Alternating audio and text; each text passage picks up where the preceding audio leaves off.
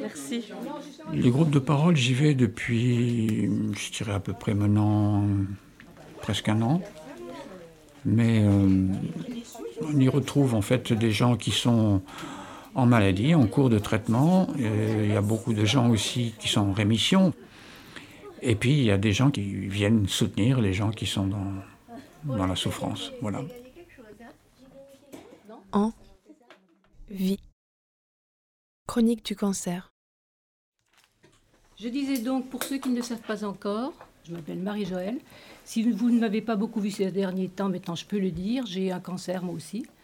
Euh, je ne sais pas si tout le monde est au courant, mais je ne l'ai pas beaucoup, beaucoup ébruité. Et je, je, viens de faire 35 séances de radiothérapie. Donc je suis un peu fatiguée. Et, et voilà, je voulais partager ça avec vous. Et le cancer de quoi Le cancer du sein. J'ai une banalité absolument incroyable.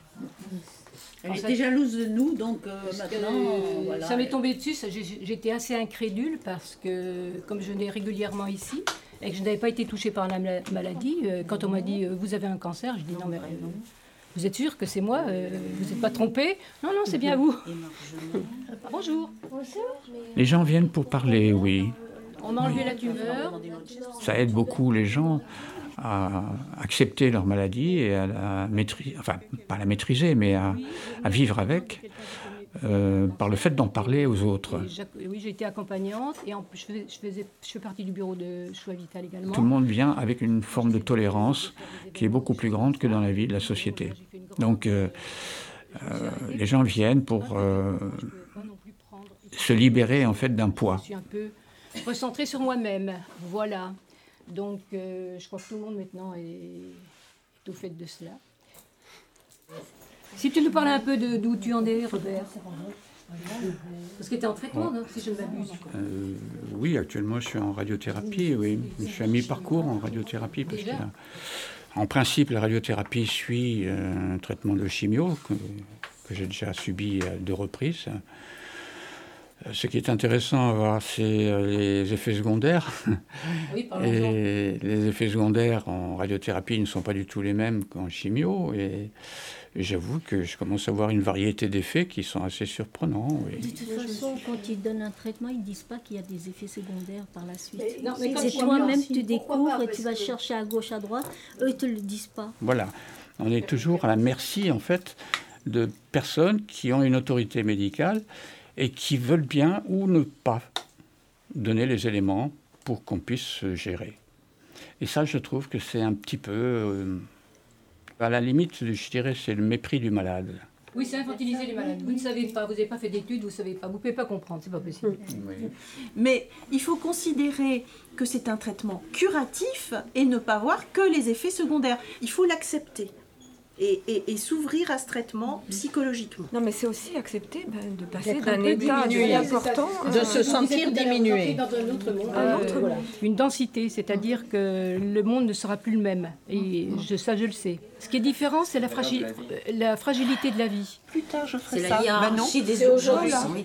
C'est la hiérarchie des C'est aujourd'hui qu'il faut profiter. Et les centres d'intérêt se déplacent. La même chose que, que- Ce qui avait de la priorité avant ne l'est plus. Relatif, hein. on, on est atteint de quelque chose qui peut nous faire disparaître. Alors, que voulez-vous qu'on donne d'importance aux petits problèmes qu'on croyait très importants exactement. On ne s'embarrasse pas de relations qui, finalement, cons- par convenance, Parce que depuis que je- j'ai fini les traitements et que je- je- j'essaye de revenir dans la vie normale, je me cherche des situations où je me sens vivante. Par exemple, je suis allée en convalescence aux Antilles. Et euh, j'ai fait, j'ai un kayak, j'ai toujours fait un peu de kayak, et je suis partie loin, seule, euh, dans des situations où je me suis, je me suis même retrouvée un moment dans une situation sous un très gros grain où les gendarmes sont venus à ma rescousse en me, de- en me proposant leur aide, et je leur ai dit non, j'en veux pas, laissez-moi tranquille. Euh, et, et en fait, ça me faisait un bien fou de me trouver dans ces situations risquées en ayant un contrôle sur ma vie, quoi. C'est des tests que tu te Ouais. toi-même. Ouais. Et puis tu te sens vivre.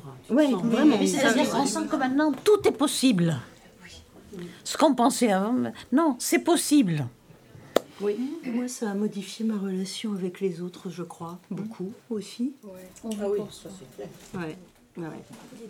Je crois que tu voulais dire. Oui, je disais que lorsque je l'ai appris, euh, moi c'était après l'opération parce qu'on me l'a pas dit que j'avais un cancer et je me trouvais donc à Nice et quand je suis sortie euh, de la clinique, euh, je me suis on m'a dit vous avez peut-être que quelques jours à vivre, quelques mois.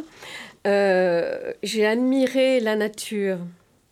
J'étais, j'admirais le vent, les odeurs, et je, déambulais, je faisais des restaurants, je mangeais des fruits de mer, J'allais au marché aux fleurs. Enfin, j'étais heureuse en me disant bah, je vais croquer ce qui me reste à vivre.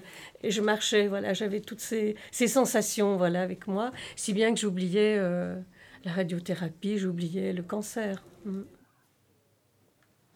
J'ai fait comme vous, j'ai mis toutes mes affaires en ordre, c'est-à-dire que j'ai euh, tout rangé, toute ma vie, j'ai rangé. Là maintenant, je suis prête.